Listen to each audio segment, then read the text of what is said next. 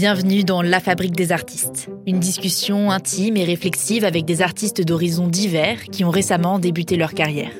Pourquoi et comment sauter le pas de l'engagement artistique professionnel? Comment se positionner face aux enjeux des débuts de cette carrière vocationnelle?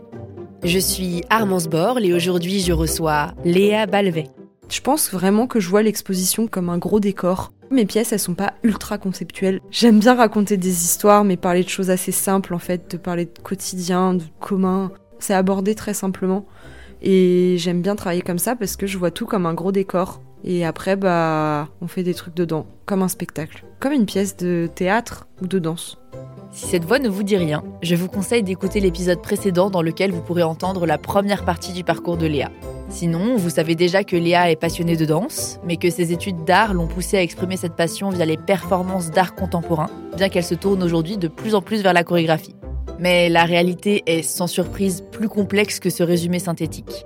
Depuis sa sortie de l'école européenne supérieure d'art de Bretagne il y a un an et demi, Léa a obtenu un CDI aux Galeries Lafayette qui lui est nécessaire pour vivre, mais qui menace son engagement artistique. Si elle a la chance de bénéficier d'un atelier au sein du centre B612 à Rennes pour créer, elle ne peut s'y rendre que sur ses jours de repos. Un rythme épuisant qui affecte sa motivation et sa créativité. Dans cette seconde partie de l'interview, on aborde donc les questionnements qui découlent des difficultés financières, administratives et techniques auxquelles Léa est confrontée en tant que jeune artiste. Une conversation que je vous partage sans plus tarder dans ce douzième épisode de La Fabrique des artistes, le podcast qui entre dans les coulisses de la vocation artistique.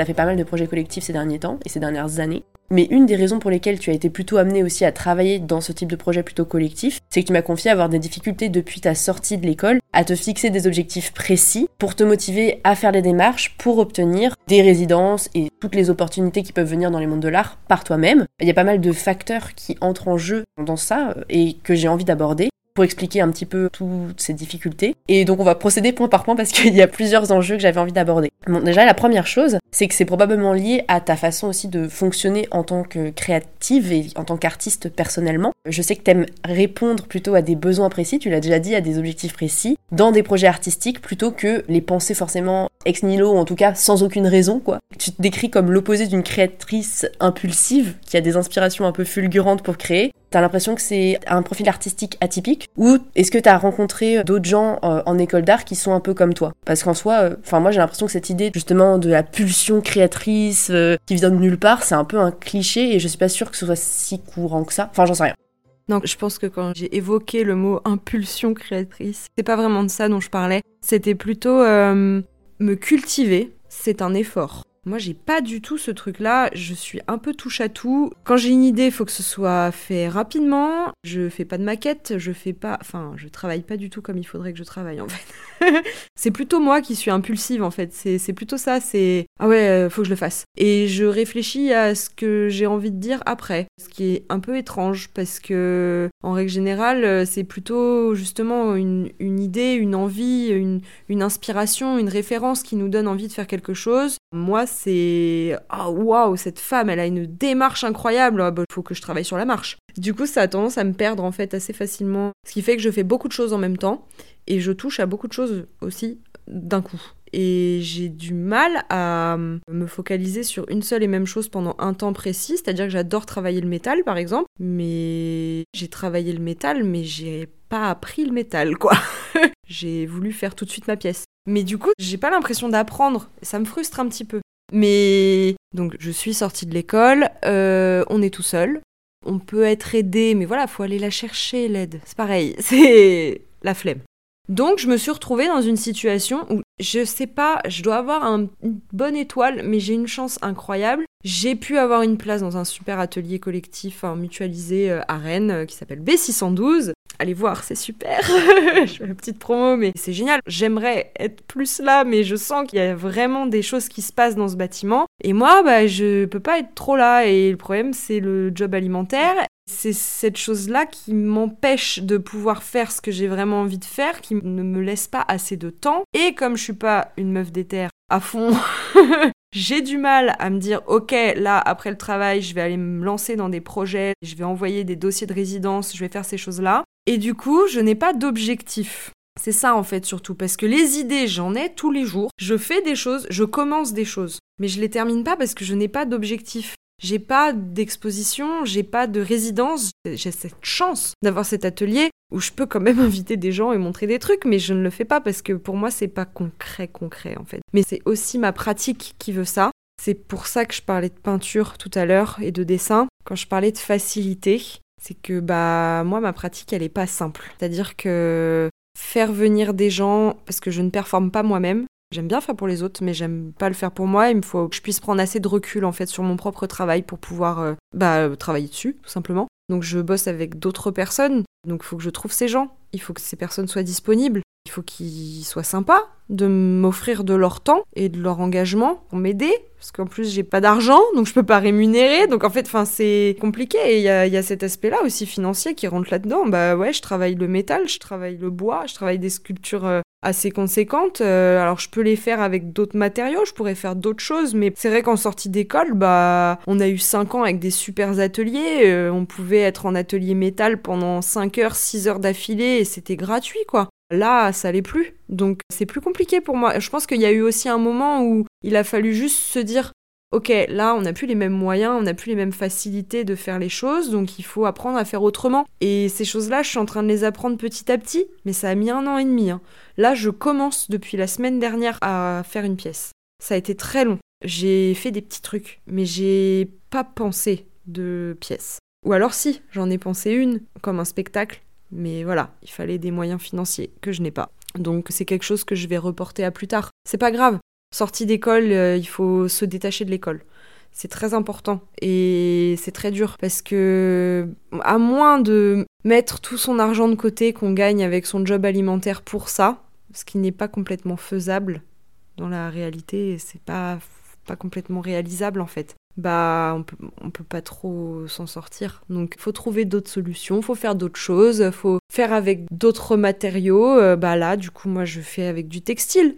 J'ai plein de rouleaux de tissu chez moi, euh, j'ai une machine à coudre, euh, j'ai des fils et des aiguilles, bah je vais faire avec ce que j'ai en fait. Et il faut faire. Et moi je pense que j'ai oublié aussi ça. J'avais plus envie de faire s'il n'y avait pas de but.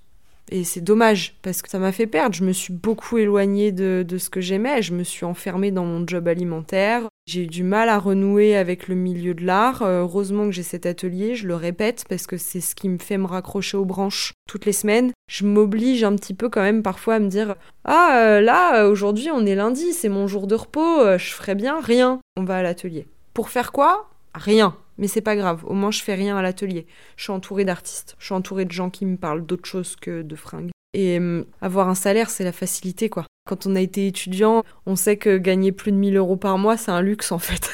enfin, même en étant artiste, en fait, gagner plus de 1000 euros par mois, c'est un luxe. Donc, bah, j'ai un peu peur de lâcher ce job-là qui me prend énormément de temps. Et pour le coup, si je le lâchais, bah, je pense que j'aurais plus d'opportunités. Mais j'ai trop peur. Là, en ce moment, j'ai trop peur. Je veux pas prendre le risque. La question que je me pose, c'est est-ce qu'une solution à ce problème-là, ce serait pas de chercher à obtenir l'intermittence avec un job peut-être plus flexible dans le milieu artistique, mais qui rémunère Tu vois, un, job pas directement, pas, pas d'artiste, mais dans le milieu artistique qui peut compter pour l'intermittence et qui donne un peu peut-être plus de flexibilité qu'un salariat complètement hors des mondes de l'art, mais en même temps qui est pas totalement dans la création et qui permet de rémunérer. Et comme ça, si tu as l'intermittence, tu as aussi peut-être plus de sécurité et plus de temps pour passer du temps en atelier. Est-ce que ça, ça pourrait pas être envisageable? Alors nous, on n'est pas intermittent. on a un statut d'artiste-auteur. C'est différent, c'est pas. Euh, alors, c'est l'URSAF. c'est un statut compliqué. Je pense que l'intermittence, c'est très compliqué aussi. Mais il y a une espèce de règle de voilà, tu fais tes heures, t'as ton argent. Nous, c'est différent. tu peux bosser, tu peux travailler à l'atelier pendant un an, mais si tu vends pas, que tu n'exposes pas, que tu n'as pas de rémunération extérieure, tu n'as pas d'argent. Alors, je ne m'y connais pas assez, parce que ça, on peut en parler aussi. En sortie d'école, on n'est pas du tout renseigné sur ce qui se passe. Euh, c'est-à-dire que l'administratif, c'est censé être 80% de notre temps en sortant de l'école, mais on ne nous apprend pas ça. On a euh, deux heures de pratique professionnelle en cinq ans. C'est pour moi inconcevable. J'ai énormément de mal à comprendre que ça ne soit pas inclus dans le programme de ces écoles-là. Alors heureusement, on a des amis qui sont sortis avant nous, ou des profs qui sont encore là, qui peuvent nous aider. Mais franchement, est-ce que c'est leur boulot de faire ça? Je crois pas. Donc ça, moi, c'est un truc qui me perturbe un peu parce que, bah voilà, moi qui suis un peu flemmarde, mais qui était devenue un peu scolaire, bah pour le coup, j'aurais bien appris mes cours euh, administration et l'URSAF et tout ça. Et euh, je pense que ça aurait été une source de stress en moins et j'aurais possiblement eu un peu moins la flemme de me dire bah là faut que j'apprenne tout toute seule quoi. Ou alors faut que je demande à quelqu'un de prendre du temps pour venir m'expliquer comment remplir une facture. Enfin, c'est fou, c'est des choses qu'on nous demande quoi. Mais c'est dans le flou aussi, je pense qu'on n'a pas réellement de cours de formation à ça parce que le statut reste flou.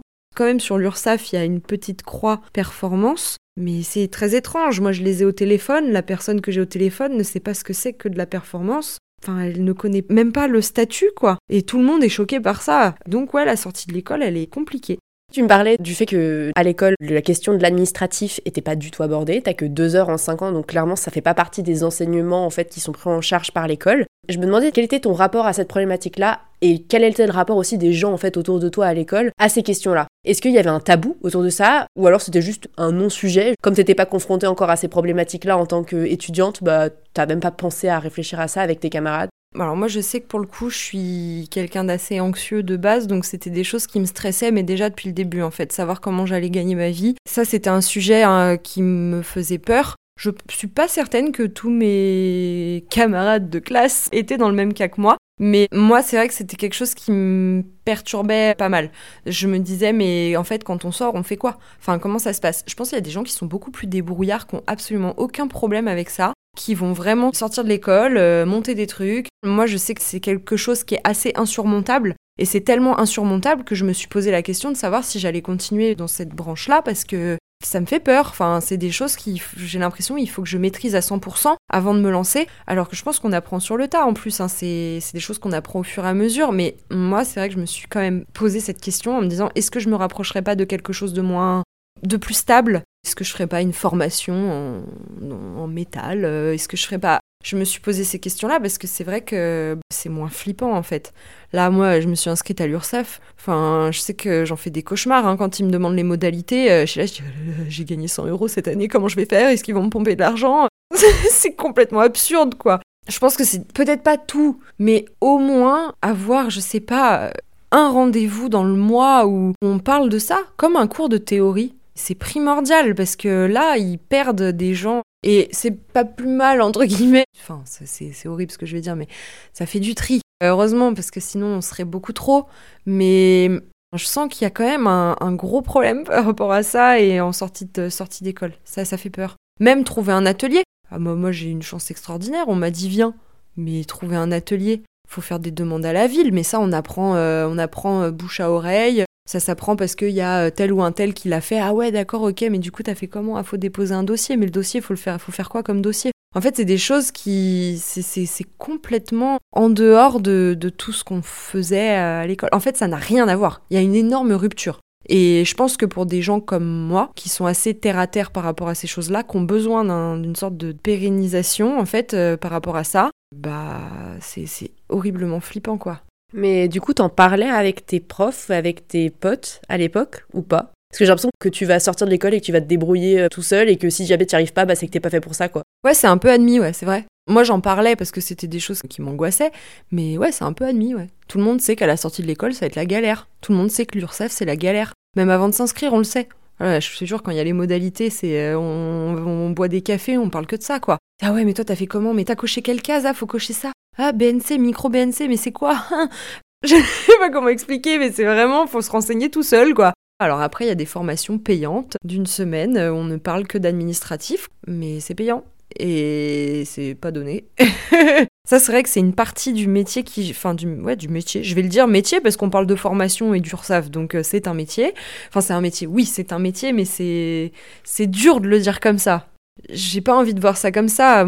J'ai une, relation à l'art et la vie qui est assez proche, donc euh, j'ai pas envie de voir ça comme un fardeau. Mais ouais, l'administratif, c'est un fardeau. Et franchement, si on nous aidait un peu là-dedans, ça allégerait un peu plus de choses. Et je pense sincèrement, après, parle, là, je parle personnellement. Hein. Je pense que j'aurais moins peur de me lancer dans des projets de résidence ou de, des prix, des choses comme ça, si j'avais un peu plus de base, d'ancrage dans des choses plus formelles de l'art. Et j'ai envie d'ajouter qu'en fait, bah, tout à l'heure, je te parlais de l'intermittence. Je trouve que ma proposition n'était pas absurde parce que, vu les projets que tu avais évoqués, tu parlais euh, de la vidéo, cinéma, la scène, etc.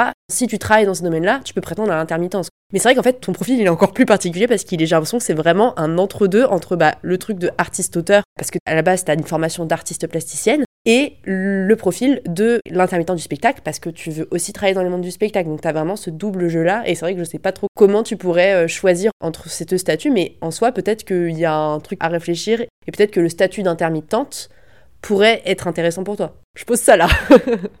en vrai, euh, je pourrais avoir les deux. Hein. C'est juste parce que là, euh, j'ai pas eu à me poser la question. J'ai dû créer mon statut d'artiste-auteur parce que pour postuler à une résidence, il fallait avoir un numéro de siret. Et du coup, j'ai dû créer ce truc. Euh, je m'en serais bien passé, franchement.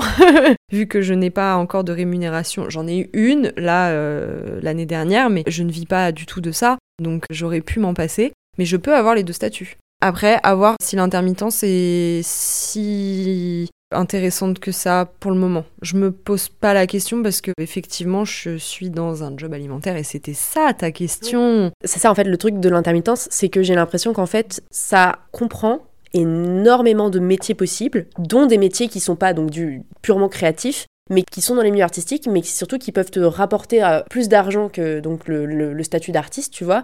Mais c'est un peu un intermédiaire en fait entre le job alimentaire et un job flexible en fait qui permet de te réserver plus de temps pour l'atelier. Bah j'adorerais si euh, des personnes euh, sont intéressées par mon profil, euh, je suis preneuse. non, j'adorais, mais c'est vrai que j'ai dû trouver un job rapidement. Donc j'ai pris ce qui venait. Heureusement, je suis tombée sur un job bien, enfin où j'ai un bon salaire. Voilà, j'ai un statut de salarié. Je suis dans un confort. Ça, c'est un peu le piège parce que je comptais pas rester aussi longtemps. Mais je suis en CDI maintenant. Enfin, j'ai toujours, j'ai été embauchée en CDI et je suis en 28 heures. Je suis en temps partiel, mais je suis au maximum du temps partiel. Ce qui fait que c'est quand même conséquent. Ce qui me laisse pas non plus énormément de temps pour faire d'autres choses à côté.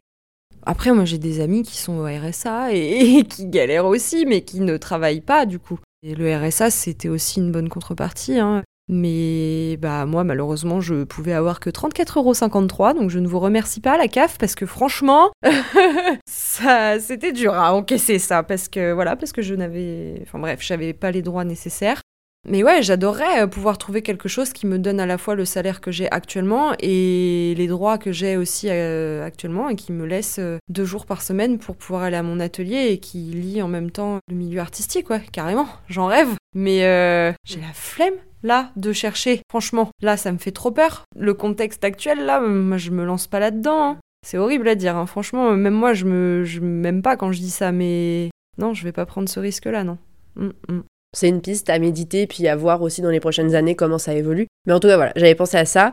On parle beaucoup de demander des résidences depuis le début. Pour moi, les résidences, c'est les lieux justement pour expérimenter et, créer et aboutir à un projet. Mais du coup, toi, comme tu as déjà un atelier, pourquoi il y aurait besoin spécialement de demander des résidences? Est-ce que les résidences, c'est aussi ce qui te permet de te rattacher aux projets justement d'exposition, aux projets finaux Tu es obligé de passer par là. Est-ce que c'est un, juste un terme euh, qu'on utilise euh, un peu comme ça par habitude? Ou est-ce qu'il y a vraiment un but particulier? Non, euh, en fait, les résidences, c'est assez, enfin, c'est des lieux d'accueil qui sont quand même assez intéressants parce qu'il y a des spécificités un peu partout. Moi, je sais que j'ai mon atelier personnel, mais par exemple, je n'ai absolument pas d'outils pour travailler le métal.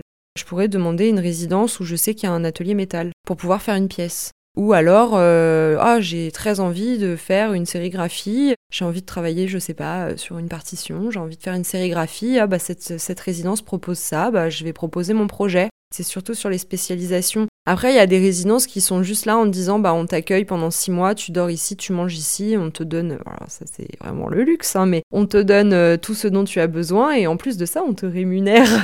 ça c'est vraiment le luxe. Mais en règle générale, toutes les résidences ne rémunèrent pas, faut le savoir aussi, mais c'est pas grave parce que ça permet aussi de rencontrer des gens, de changer de lieu aussi de travail. Ça c'est bien de pouvoir euh, bouger, de changer d'espace. C'est important, je pense. Mais il faut prendre le temps de regarder, il faut prendre le temps de voir les dossiers. C'est énormément de temps. Et c'est là où je dis que moi j'ai la flemme. Quand je dis le mot flemme, c'est pas un mot, je l'utilise pas vulgairement. Je dis vraiment euh, flemme par euh, pour moi, ça me paraît trop. trop quoi. Trop de temps pour le moment. Voilà, je pense que si j'avais 4 jours par semaine à consacrer à ça, je le ferais. Là, 2 jours, bah, je peux le faire, je le fais, mais pas assez. Il faudrait que je fasse beaucoup plus. Ok, bah trop intéressant, j'apprends des choses, ça répond très bien à ma question. Bah, ça me permet de faire une petite transition vers ma dernière série de questions concernant vraiment ton début de carrière concrètement. Récemment, tu as postulé à une résidence avec plusieurs collègues et amis pour participer à un projet plutôt cinématographique, euh, pour créer un court métrage qui n'était pas rémunéré. Malheureusement, ça s'est soldé par une sorte d'échec puisque vous n'avez pas obtenu cette résidence. C'est quelque chose qui t'avait pas mal marqué, qui t'a pas mal bousculé et qui en même temps t'a permis aussi de te rebooster, j'ai l'impression. J'ai envie de te demander, alors déjà deux choses, parce que la première chose, c'est que je trouve ça très intéressant que ce soit une résidence dans un domaine qui n'est pas forcément ta spécialisation à la base. Bon, on a vu que toi, tu te laissais toutes les portes euh, ouvertes et que tu avais pas mal de compétences que tu avais amassées avec toutes les pratiques que tu as eues jusqu'ici. Ça m'amène un peu à me demander déjà comment finalement tu choisis, quand je dis tu, c'est un tu général, mais toi et tes collègues, enfin tu vois aussi autour de toi comment ça fonctionne. Comment vous choisissez un peu les, résidences et les projets auxquels vous avez envie de participer? Parce que je me dis qu'il y a peut-être des gens qui se limitent à un certain domaine, d'autres euh, pas. C'est à la fois culotté de se lancer dans un truc où on n'est pas euh, spécialiste et en même temps c'est beau et ça part d'une bonne intention dans le sens où si t'as de l'inspiration pour ce projet-là, euh, bah faut se lancer quoi. Oui, c'est vrai que de se prendre un refus, en fait, c'est pas de se prendre un refus, c'est pas un échec. Hein. On voit pas ça comme un échec. Effectivement, avec deux amis à moi, on s'est lancé un peu dans un challenge. On a postulé à une résidence euh, de court métrage une des personnes avec qui euh, on voulait euh, faire cette résidence travaille la vidéo, une autre travaille l'écriture et moi bah, plutôt chorégraphie costume. Donc ça pouvait potentiellement rentrer dans ce cadre-là. Mais c'est vrai qu'on n'est absolument pas cinéaste. Je pense que c'est ça qui a fait... C'est le profil. Le profil était trop étrange, quoi. Mais bon, bah, je cherche pas de justification. C'est vrai qu'un refus, ça fait mal. Il faut en parler aussi de ça. Les refus aux résidences, c'est compliqué parce que on imagine un projet on imagine une chose possible, et puis en fait, on nous dit non.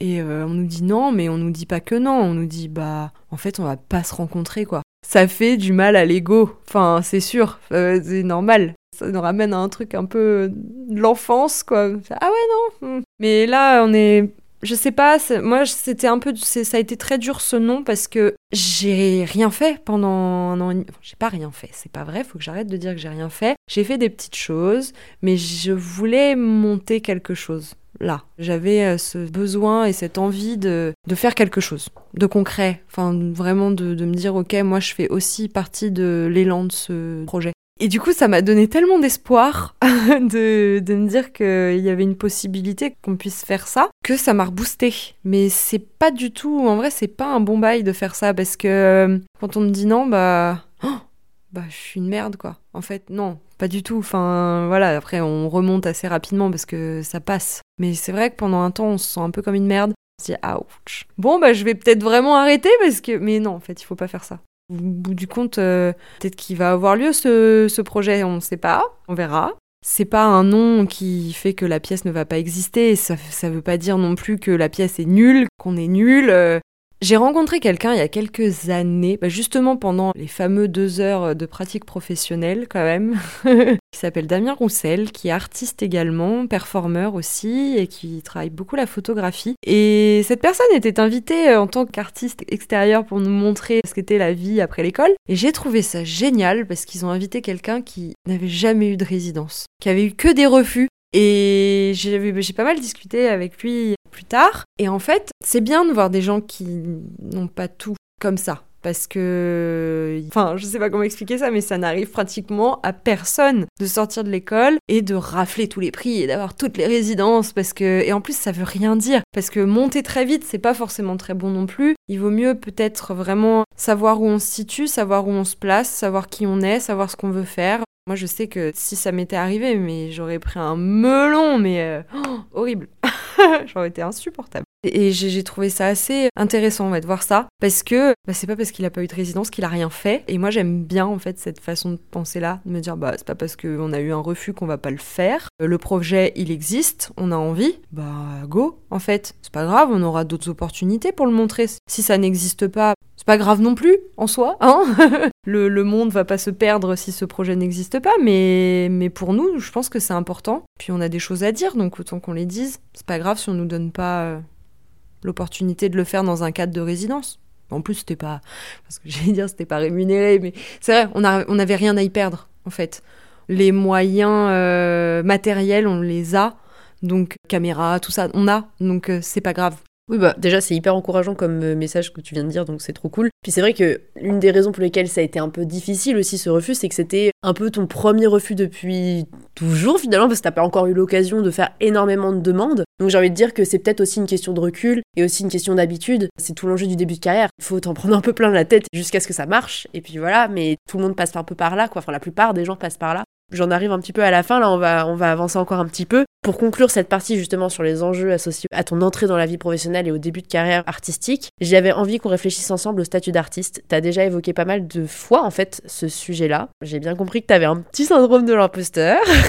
Et je sais qu'aussi, en ce moment, t'as un peu une, une, période de remise en question liée à cette résidence. Il y a pas mal de choses aussi, bah, le fait qu'il faut cumuler le travail alimentaire qui prend beaucoup de place et qui pèse aussi euh, sur... Enfin, que c'est une charge mentale, en vrai, mine de rien, qui laisse peu de place euh, à l'élan euh, créatif. Il y a aussi, je pense, je sais qu'on en avait discuté auparavant, un petit truc qui pèse aussi, qui vient de l'école, enfin c'est un peu une idée reçue qu'on peut avoir quand on est en école d'art, que tu m'as évoqué et que j'avais déjà entendu de, de, la bouche d'autres étudiants sortant de l'école d'art, qui est que après un certain nombre d'années, après ta sortie de l'école d'art, si ta carrière elle s'est pas lancée, il y a peu de chances que ça marche. En vrai, j'ai l'impression que chaque élève donne des chiffres différents, donc c'est dire à quel point c'est hypothétique ce délire-là. Mais bon, au-delà de ça, le terme d'artiste, il n'est pas toujours accepté par les gens que je reçois sur le podcast. Est-ce que toi, tu te considères comme une artiste? Et si oui, depuis quand?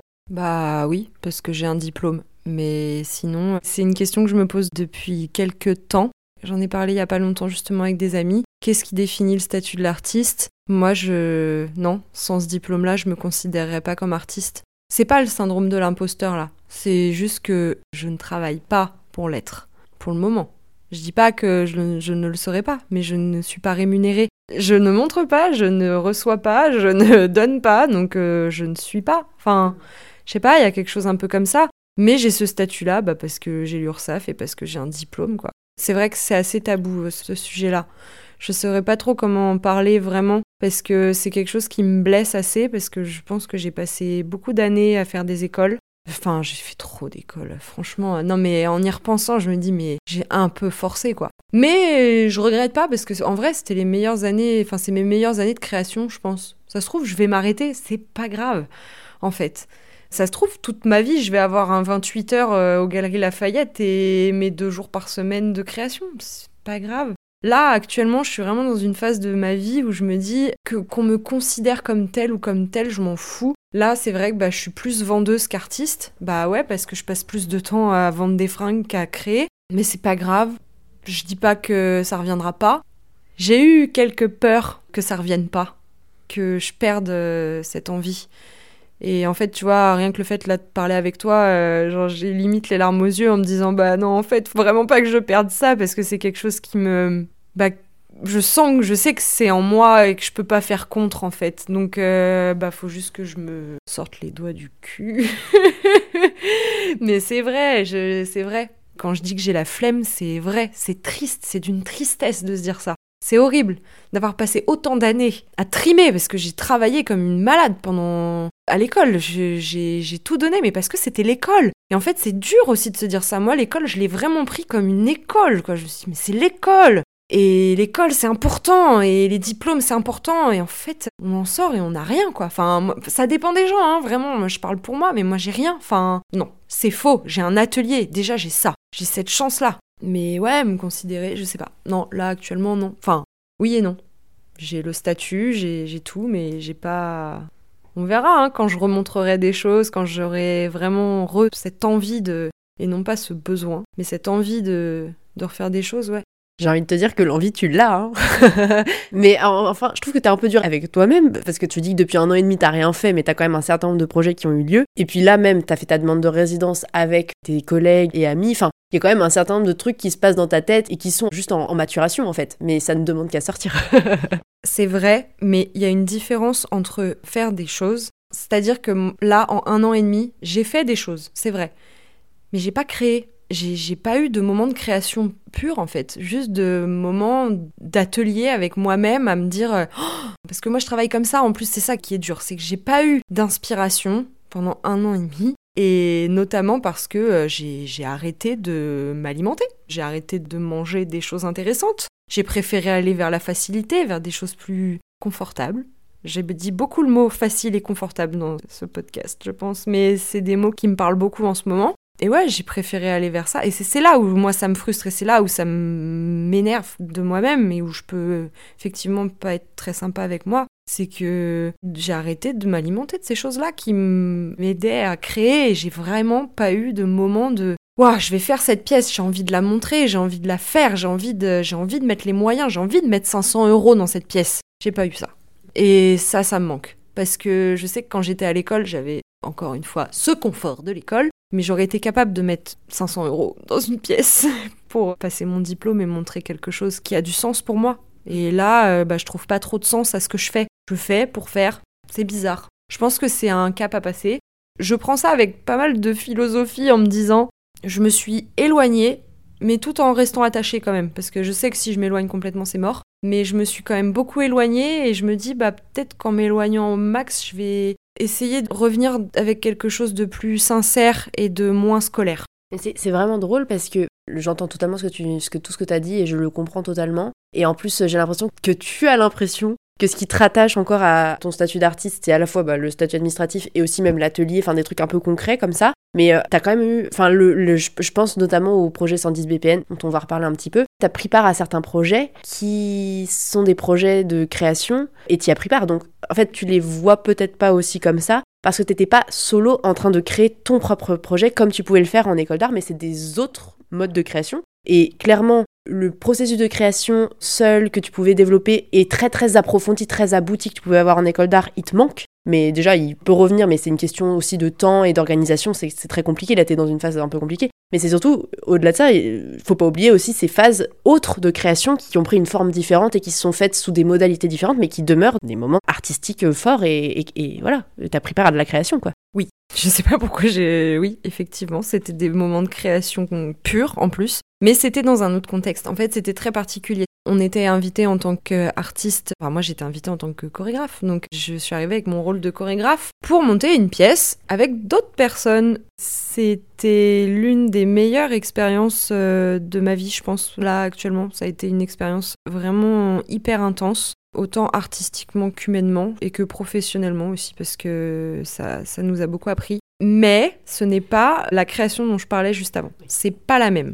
Moi, c'est vraiment ce truc qui me prend là comme une envie de pisser, ça me manque en fait. Et je sais pas comment faire pour que ça revienne. Enfin, si, je sais. Il faut juste que je fasse des choses, quoi. Pas que je fasse, parce que j'ai beaucoup fait pour faire. Je me suis forcée, en fait, à faire des trucs à l'atelier. Sauf qu'au bout d'un moment, je me suis dit, ah ouais, non, mais en fait, euh, c'est sûr que si je lis pas de livres et que je regarde pas de films et que je vais pas au théâtre et que je vois pas de spectacle, j'ai rien qui me vient. Ma culture, elle est erronée à ce moment-là. Il y en a plus. Donc, bah, on reprend du début, on regarde des films, on regarde Gaspard Noé pendant une semaine, on lit des livres en une journée, et voilà. et ça va aller mieux. Et je le sais, je le sens déjà. Bon, on est d'accord du coup. c'est ça, il faut du repos, de la nourriture euh, artistique. Et puis surtout, oui, donc t'as bien eu des moments de, création, mais qui sont différents et t'as besoin de retrouver ce moment primordial qui était une partie majeure de ta vie artistique quand t'étais encore étudiante. On en arrive aux dernières questions. Pour nos auditeurs et auditrices qui hésiteraient éventuellement à faire de leur passion un projet professionnel, quel aurait été le conseil que tu aurais aimé entendre avant de t'engager justement dans une carrière artistique? Aucun. Comment dire? Moi, je pense qu'il faut écouter ce qu'on... Enfin, faut s'écouter en fait. Mais pas trop, parce que des fois on parle. Non, non, mais j'en ai parlé tout à l'heure, mais c'est vrai, je... à force de s'écouter, on se fait trop confiance et faut pas se faire trop confiance. C'est pas bon. Faut écouter les autres aussi, faut écouter les gens qu'on rencontre, mais il y a aucun conseil à donner. Si on a envie d'y aller, on y va. Enfin, point. Moi, je vais pas aller donner des conseils à des gens euh, que je connais pas. Euh. c'est vrai, j'ai aucun conseil à donner à personne. Si tu sens que t'as envie, bah vas-y. On ne fait rien sans rien faire. Je crois que c'est la phrase la plus bateau que j'ai jamais sortie de ma vie. c'est la fatigue, mais en gros, lance-toi, quoi. Bon écoute, après cette belle et longue discussion sur ton parcours, je te propose qu'on parle un petit peu de tes projets en eux-mêmes. Alors, première question qui est très compliquée. Comment est-ce que tu décrirais ton approche artistique ou alors tes projets en cinq mots? Je vais dire euh, quotidien, le temps, mouvement, le commun, et les fleurs. Je te laisse expliquer un tout petit peu Bah, c'est cinq euh, mots qui... non, je rigole. Euh, Non, il y a des. Je pense que quotidien étant, c'est des axes de travail sur lesquels je me penche tout le temps, constamment. Le quotidien, le geste quotidien. J'ai dit commun aussi. Le commun, ça se rapporte aussi à quelque chose de basique, de classique, de la vie de tous les jours en fait. Des choses qu'on fait euh, quotidiennement sans se rendre compte. Et en même temps, ça rapporte aussi à l'idée du commun, donc de la communauté, de travailler en groupe. Moi, je travaille tout le temps avec des gens. Alors, pas toujours, je parle jamais de notion de collectif parce que le collectif, c'est autre chose. Je travaille jamais en collectif. J'aime bien euh, juste bosser avec des gens mais chacun a son individualité propre et même si dans un collectif pareil hein, c'est mais c'est différent. J'aime pas euh, avoir un aspect de groupe. J'aime bien euh, l'idée qu'on soit tous un peu volatiles et commun bah ouais parce que quand je travaille mes performances je travaille avec beaucoup de monde et j'adore en fait aller piocher dans des personnalités différentes. Qu'est-ce que j'ai dit encore? Mouvement. Le mouvement bah le mouvement euh, ça se rapporte à la danse au corps et j'ai dit les fleurs. Je sais pas, j'ai tourné la tête, j'ai vu une plante et ça m'a fait penser à une copine, justement, une amie, Gaïa. Coucou Gaïa. qui est fascinée par les plantes et c'est elle-même une belle fleur. Et c'est notamment avec elle que je fais des projets en ce moment. Euh, et voilà, ça m'a fait penser à elle. Et les fleurs me mettent en joie. Donc en ce moment, c'est bientôt le printemps. Donc on va aimer les fleurs. Aimons les fleurs. et synonyme de plein d'autres créations et de projets. Hein Actuellement, tu es plutôt dans une phase du coup de création plus personnelle. Enfin, tu es en train de reprendre ton rythme, de euh, retrouver ton énergie un peu créative. Mais est-ce que tu veux nous parler un petit peu de ton dernier projet sorti en décembre dernier avec la résidence 110 BPM oui, donc 110 BPM, donc c'est une résidence qui a été impulsée et pensée par euh, donc Gaïa Eumann dont je parlais juste avant et Lucille Lance qui sont encore étudiantes aux Beaux-Arts de Rennes, donc qui ont quand même franchement eu le culot d'aller dans un théâtre et de dire on veut travailler euh, dans ce théâtre pendant une semaine. Et moi qui enfin c'est un rêve hein, pour moi de faire ça et qui n'ait clairement pas eu, on va dire les termes, hein, qui n'ait pas eu les couilles en fait de, de monter ce genre de projet. Elles m'ont invitée et j'étais trop ravie parce que ça a été un projet qui a été hyper important là cette année pour moi dans mon travail et dans ma façon de revoir aussi la création en groupe parce qu'on était plusieurs à être invités. Donc Gaïa euh, travaille la vidéo, Lucille travaille l'écriture et la mise en scène. Moi, bah, du coup, j'étais invitée en tant que chorégraphe et performeuse. Il y avait aussi Maëlle, Maëlle qui est danseur, designer, et Patrice Cordina, de son nom d'artiste, qui fait du son, qui a beaucoup de talent. Et Théo, qui est plutôt euh, graphiste, photographe, vidéaste. Donc voilà, on était six. Et il a fallu qu'on monte un spectacle de 40 minutes en 4 jours. Donc on a été invité à vivre dans ce théâtre pendant une semaine qui se trouvait à Cordes-sur-Ciel, euh, qui est le, village de naissance de Gaïa. C'est vrai que c'était un projet au départ, euh, je me suis dit, oula, ok, on va dans le village de naissance de Gaïa, trop bizarre, et la pièce va tourner autour de ça. et en fait, c'est vrai que dès qu'on met les pieds dans Cordes, on se rend compte de l'atmosphère et de tout ce qui se passe là-bas, même en tant qu'intrus comme nous. On a très vite été accueillis, il y a beaucoup de c'est orange, c'est bleu, c'est vert, c'est plein de couleurs, c'est des levées et des couchers de soleil, c'est des montgolfières, c'est du vent, c'est du brouillard. C'est magnifique comme village. Je m'attendais pas du tout à ça. C'est beaucoup de montées, c'est beaucoup de pavés, c'est beaucoup de glace, c'est beaucoup de. Il fait chaud, il fait froid. Enfin, c'est assez impressionnant comme lieu d'expérimentation parce que nous on était en totale expérimentation. On a fait trois jours de visite du coup de corde sur ciel avant de se lancer pour euh, monter une pièce et donc ça n'a été que de la création pendant une semaine et c'était un bonheur. J'ai rarement ressenti autant d'énergie et d'esprit de groupe et de collectif, là je le dis parce que voilà, on a mangé ensemble, dormi ensemble, vécu ensemble. Euh, c'était un vrai, comme un peu comme comme une compagnie. Et c'est vrai que moi j'étais contente de connaître un peu cet aspect-là en tant qu'artiste invité parce que bah, c'est assez agréable aussi d'endosser ce rôle de se dire qu'on n'est pas à la tête du projet, parce que c'est vrai que quand on monte des performances, moi la façon dont je monte mes performances, c'est toujours moi qui dirige un peu tout et j'ai un peu ce, ce rôle euh, tout le temps de chef.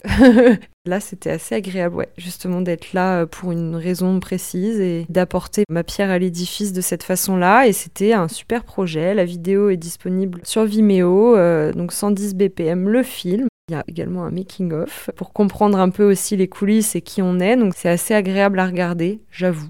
On est très fiers de ce projet, c'est vrai, hein. ça a été impulsé par des personnes qui sont encore à l'école, en plein diplôme, en plein fin de mémoire. C'est très courageux et il faut encourager les gens qui font ça parce qu'il n'y en a pas beaucoup. Et c'était génial. Bah, je me rends compte que moi, j'ai toujours pas pu voir ce projet-là, donc euh, j'ai hâte de pouvoir le découvrir. Je vais mettre le lien aussi donc dans les notes du podcast. Je redirigerai aussi vers ton portfolio, vers tes réseaux, enfin voilà, tous les liens utiles pour pouvoir découvrir tout ce que tu fais et tout ce que tu vas faire. Avant dernière question, quels autres ou quels autres artistes en début de carrière aimerais-tu entendre sur ce podcast? J'ai pensé à plusieurs personnes. Bien évidemment, j'ai pensé à Lucille et Gaïa. J'aimerais beaucoup les entendre parler. Peut-être euh, Lucille, elle est peintre et écrivaine du coup. Elle écrit beaucoup de poésie très contemporaine. Enfin, c'est très intéressant. Moi, j'aime beaucoup son travail. Gaïa aussi. Mais voilà, il faut voir si elles peuvent se déplacer euh, sur Paris, mais je pense que c'est faisable. Sinon, j'ai pensé à deux autres personnes qui sont également issues. Euh, alors, il y a Tiffany Vallée, qui a fait les Beaux-Arts de Paris et qui a également fait la dernière prépa avec moi, qui est une amie qui a aussi un travail de performance et de sculpture, mais pas du tout dans le même registre et qui pourrait être assez intéressant. Ce que j'ai pas dit, mais moi j'ai un registre assez minimaliste. C'est peut-être intéressant aussi de savoir. Et euh, j'ai pensé aussi à mon amie de collège, Charlotte Plantin, avec qui j'ai vécu des moments euh, de vie euh, d'adolescente assez dingues. Et au final, elle est aussi artiste, illustratrice. Et c'est très loin du milieu des beaux-arts, c'est très loin de tous ces milieux-là. elle est plutôt sur des marchés. Voilà, elle est en auto-entrepreneur. Ça peut être intéressant aussi de parler avec elle, je pense. Ok, bah, je récupérerai tous les contacts et j'ai hâte de pouvoir rencontrer euh, toutes ces belles personnes. Et bah on en arrive enfin à la question signature du podcast. Donc comme tu sais, ça s'intitule La fabrique des artistes, c'est pas pour rien. Donc au regard de tout ce qu'on a évoqué, pour toi, qu'est-ce qui fait qu'on devient artiste? C'est une question difficile. Comment on devient artiste? Je pense que bah, c'est soit on continue et on le devient, soit on arrête et on fait autre chose et c'est pas grave. Le devenir n'est pas grave. Faut pas que ce soit forcé, surtout pas, surtout pas. Faut pas forcer. Voilà, c'est surtout ça. Donc euh, on le devient quand on force pas. Merci. bah écoute, j'ai été hyper touchée par cette interview. En vrai, je suis touchée à chaque fois. Chaque personne que je reçois me touche euh, à sa manière. Mais là, c'était un peu particulier parce qu'on se connaît quand même bien et je te connais en tant que danseuse principalement et tu danses avec tes tripes. T'es hyper puissante quand t'es sur scène et je trouve que tu as aussi parlé avec tes tripes et c'était très très touchant pour moi de t'avoir sous cette perspective-là et de t'accueillir aussi en tant qu'artiste, je le dis c'est d'avoir un autre regard sur toute ta vie et sur tes perceptions des choses, tes questions et ton parcours. Donc euh, vraiment, merci beaucoup de t'être dévoilé comme ça. Ça fait très plaisir. Bah, le dernier mot sera donc trip, qui est un mot horrible, mais que je prends avec plaisir. ça résonnait dans ma tête, là, je me dis trip. Ah ouais, mais c'est vrai, c'est vrai. C'est vrai que je fais beaucoup de choses avec mes tripes. Merci beaucoup euh, de m'avoir euh, invité à, parler. Armand, ça me touche aussi beaucoup que ce soit toi qui le fasses parce que c'est mon premier podcast. J'ai jamais autant parlé de ma vie, je crois. Autant je savais que j'étais bavarde, mais là, j'ai plus de salive. C'est très agréable de faire cette rétrospective aussi un peu de soi. Euh, c'est vrai qu'on n'y pense pas. Enfin, moi, j'y pense jamais. Ça fait du bien et je pense que ça remet des choses en perspective qui peuvent être intéressantes dans mon travail. J'espère que ça aura pu apporter aussi quelques éclairages pour euh, certaines personnes qui se posent des questions ou qui ne sont pas très à l'aise dans leur basket avec ce statut d'artiste. Voilà, merci. Quand on parle avec autant de sincérité, ça ne peut qu'apporter des choses. On va finir là-dessus. Merci beaucoup et puis à bientôt. Merci à Léa pour son partage et merci à vous d'avoir écouté cet épisode de La Fabrique des artistes jusqu'au bout. J'espère que cette conversation vous a inspiré et si c'est le cas, vous pouvez nous le faire savoir en partageant une story ou un post sur Instagram en nous taguant lea.balvay, B-A-L-V-A-Y, et artistiquement pour que l'on puisse vous remercier et interagir avec vous. Vous pouvez également noter le podcast et vous y abonner sur Spotify et autres plateformes d'écoute pour accéder facilement aux nombreux épisodes qui vont suivre. Je vous dis donc à très vite pour une nouvelle rencontre artistique avec la Fabrique des artistes.